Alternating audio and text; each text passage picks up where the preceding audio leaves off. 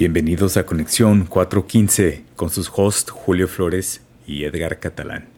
El día de hoy vamos a hablar sobre el aumento que hay en la población de serpientes de cascabel en California. También vamos a hablar un poco sobre el aumento de nacimientos por primera vez eh, desde el 2014 en Estados Unidos.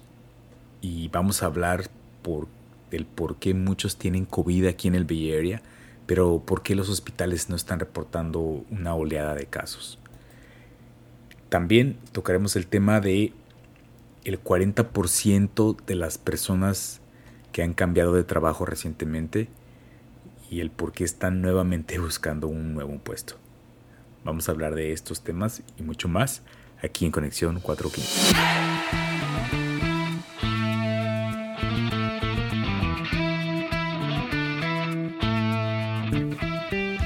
Y Edgar, hay un artículo muy interesante en San Francisco Gate que habla que la población de víboras de cascabel está creciendo en California. Y el artículo menciona que la razón por la que está creciendo es porque las víboras son muy aptas a cambiar su temperatura corporal. Y al calentarse un poco más el planeta, ellas están aumentando su calor corporal, lo que lo hace óptimo para reproducirse y para su digestión. Entonces, las víboras de cascabel están gozando el, el cambio climático y el calentamiento global. Y se están haciendo, pues, más y cada vez más en California. Oh, mira, ¿quién, quién lo hubiera pensado, no?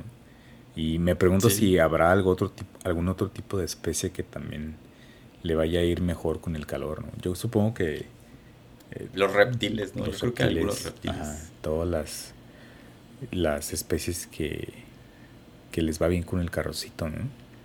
las cucarachas, ¿no? Que, van a estar aquí hasta que se acabe el mundo. Hoy también. Eh, Porque nunca es así como una especie bonita, así como un pájaro azul que sobrevive a todo.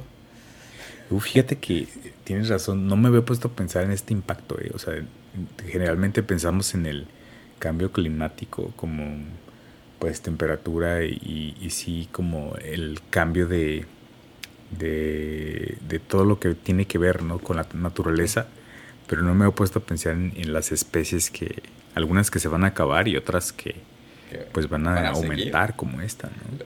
Lo único que le falta ahorita a las víboras de cascabel es que puedan comer plástico. ya tienen su futuro asegurado. Que se adapten a, a esta nueva contaminación ¿no? que creamos nosotros. El artículo está muy interesante y les recomiendo a cualquier persona que esté curiosa sobre el tema que lo busque. Una de las cosas que menciona es que el cascabel de las víboras no suena como el de las películas, no es como una maraca que, que, vibra, es más como un teléfono de los viejitos Nokia, de los que eran como los tabiques, que suena como muy fuerte y muy rápido, así. Oh, Entonces, pues tengan cuidado si escuchan un Nokia por ahí.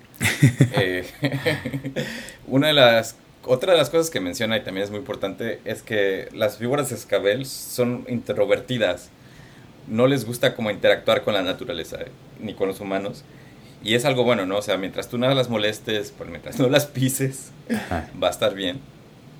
Y hablando de pisarlas, dicen que si vas hiking, que pongas mucha atención al piso, porque puede que te salga una y más ahorita que están reproduciendo tanto.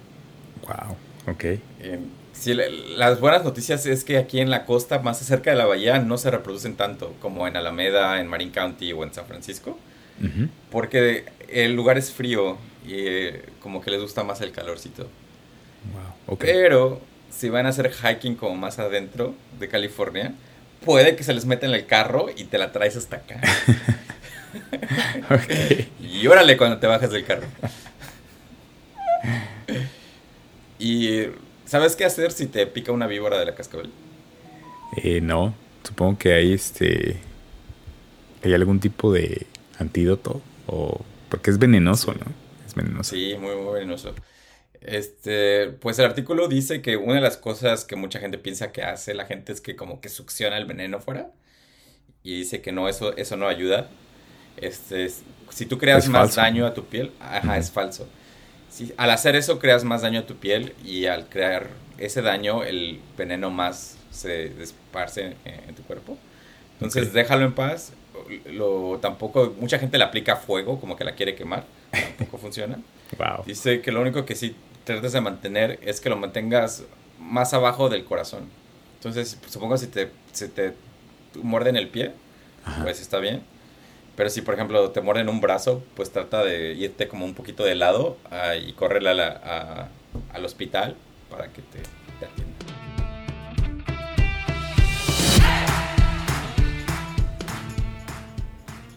Y hay una métrica que publicó el CDC acerca del número de nacimientos en Estados Unidos. Y resulta que el año pasado, por primera vez en varios años, volvió a subir, o sea, estaba en decline. Es, es la, el, digamos, la fertilidad total en Estados Unidos. Eh, y ese número había estado en declive desde el 2014 y con la fertilidad es el, número de bebés que nacen, ¿no? Es el número de bebés que tiene en promedio una mujer. Ah, ok, en Estados Unidos. En Estados Unidos, ajá. Y hay un punto muy curioso de esta métrica que se llama eh, como el punto de replacement en inglés. Es como replacement level le llaman, que es el nivel al que se necesita llegar de fertilidad al, nivel del país para poder reemplazar las, las generaciones. ¿Y no, no, sería como uno por uno? O sea, uno que nace por uno que se muere. Ah, es un tiene que ser más alto? el, al parecer ese número es 2.1, o sea, tiene que estar naciendo 2.1. No sé si tenga que ver por el ratio de, digo, el nivel de, de, la gente que se va muriendo. Ajá. Entonces, este, 2.0 es el nivel y el año pasado estuvo abajo de, 2, pero aumentó por primera vez. Oh, a lo mejor es 2, porque es papá y mamá, ¿no? Entonces. Puede ser, puede ser. Si una pareja tiene dos bebés, ya lo reemplaza, ¿no? 2.1 está bien porque están, está a mantener el nivel y subiendo poquito. Ajá. pero 1.9 es, que va para abajo, ¿no? Es un buen punto, sí. Tienes razón. Ah, la, la, gráfica se ve interesante porque se ve como el, el, pico desde los baby boomers, ¿no? Pero había como predicciones de que iba, iba a ser más grande este incremento en la pandemia, ¿no? Porque ya ves que hubo una, eh, se esperaba como una ola de bebés nuevos el año pasado, pero no fue tan grande como se esperaba realmente. Ah. Ajá. Entonces, este, ¿cómo ves? Entonces, ¿a cuánto está ahorita? ¿Ese número? ajá, claro. Está. creo, que es, 1.6, déjame checar. Ajá. Entonces vamos en declive desde hace años. Es, o sea, está, iba, íbamos en declive, pero el año pasado aumentó por primera vez, pero muy poquito. O sea. ¿Y tú crees que tal vez la inmigración funcione? Estados Unidos recíbenos con brazos abiertos. Adoptar a los hermanos de, los demás de los más países, ¿no? Ajá. Oye, sí. Todos mis hermanos emigrantes. que vienen de muchos, ¿no? sí. Puede ser. No solo a los blancos de Ucrania. Oye, no sé, no sé cómo midan esta, no sé cómo midan eso. Eh, no sé si miden eso o sea, no sé si tomen en cuenta. ¿Será algo que tiene que ver con Elon Musk que estuvo sacando con muchos tweets en la semana de, ah, Estados Unidos va en declive porque la gente no está teniendo suficientes hijos? Creo que es... Tiene que, ver, sí, tiene que ver porque en teoría, pues, hay, países que tienen problemas por esto, ¿no? Como Japón, que, que, que después causan un efecto económico, ¿no? Porque hay mucha menos gente activa económicamente o trabajando y tienen que mantener a todos los, por ejemplo, a los viejitos, a los, viejitos, a los que tienen, que, son menos activos laboralmente. Y luego con los racistas que son en Japón y no, no le abren los brazos a los inmigrantes las puertas.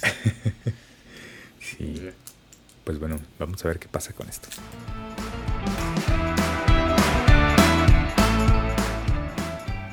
Y al parecer todo el mundo tiene COVID en el área de la bahía.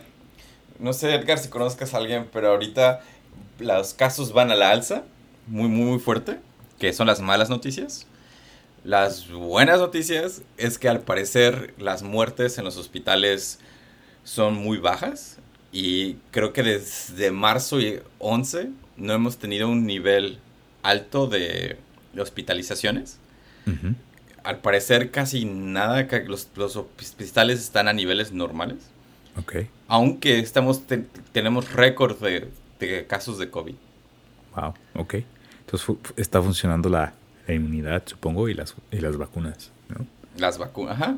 En los boosters también es una de las cosas que están mencionando en las noticias, especialmente para las personas de tercera edad, que son los que más susceptibles son.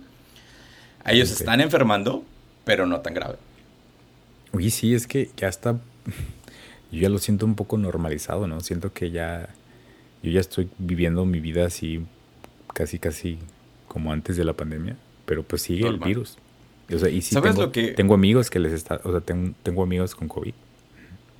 Yo también tengo varios conocidos del trabajo con COVID. Y como que ha sido brotes también de gente que se sienta al lado de un cubículo al otro, porque estamos regresando a la oficina. Mm. Pero no es grave, así como a los cinco días ya se están recuperando. Ok.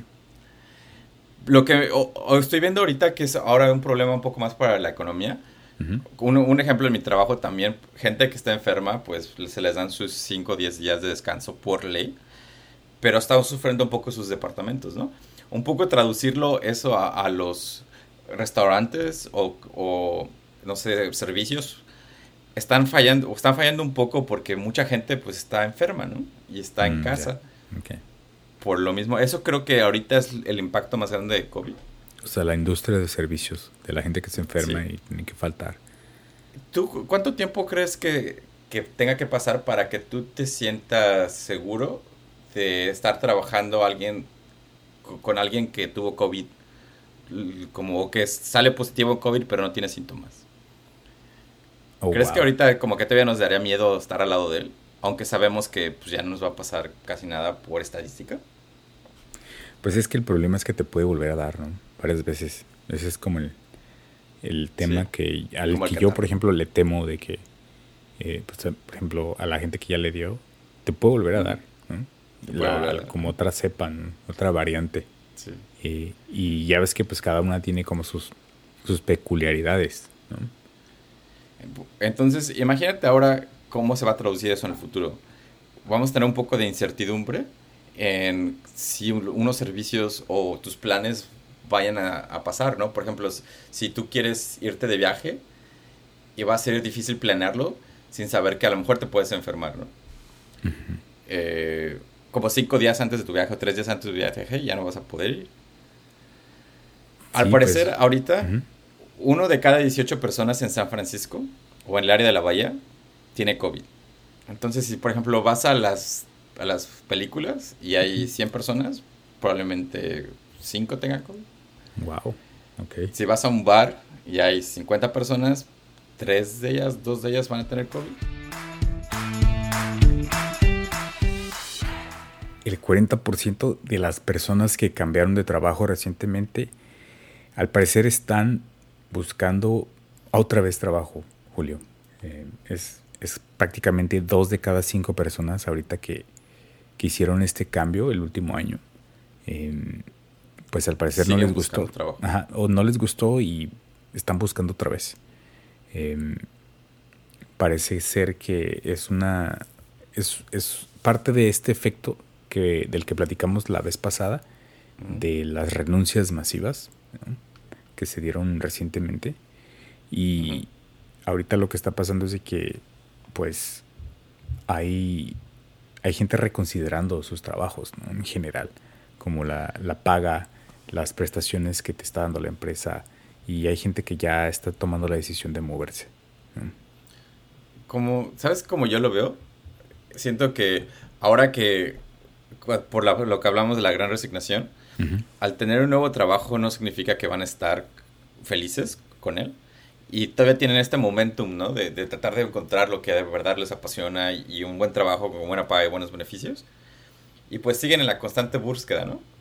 Y ese es uno, en mi opinión. Y dos, es porque como, como que ya se ha descubierto el hack de que para ganar más no es de que pides un aumento en tu, trabajo, sino que te cambies de trabajo y pides más en el nuevo trabajo, ¿no? Es un poco más fácil hacer eso de que en tu misma empresa o en el mismo lugar donde te quedes, este, superes y salgas adelante. Tienes razón. Sí, es, es algo muy sabido en varias industrias. Creo que la mayoría, si, si te mueves, eh, hay gente que se mueve cada, no sé, dos años, ¿no? Y, y en general les, les va mejor en su compensación porque van como que es una nueva oportunidad de negociar. Siento que es parte de la época, ¿no?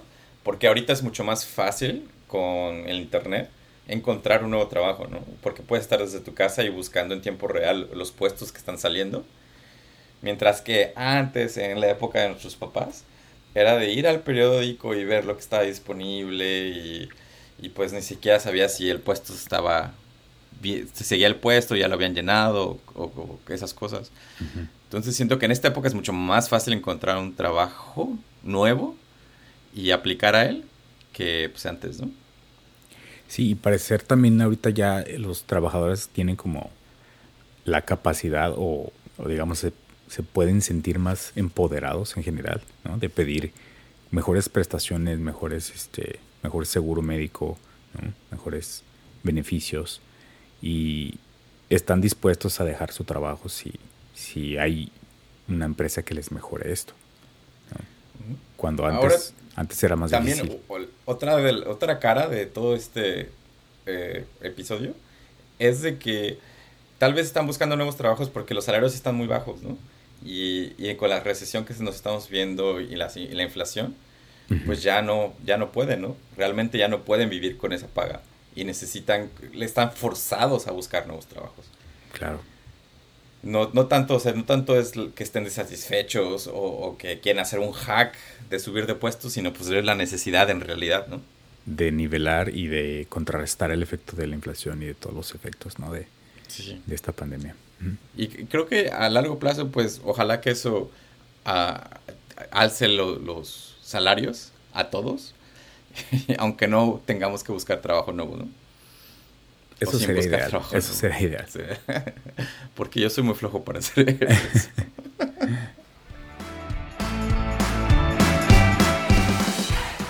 Muy bien, y estos fueron los temas de hoy. Muchas gracias por acompañarnos y recuerden que si quieren mandarnos un mensaje lo pueden hacer a través de Instagram en Conexión 415. Mm, nos vemos la próxima, Julio. Nos vemos la próxima semana. Vayan a San Francisco al carnaval el fin de semana a ah, disfrutarlo. Y si quieren saber más de carnaval, escuchen el episodio pasado. este. Sí, buen punto. Buen recordatorio. Y disfruten su Memorial Day Weekend. ¿Tú disfrutas, Edgar? Tú también, brother. Disfruten su holiday. Hasta la próxima.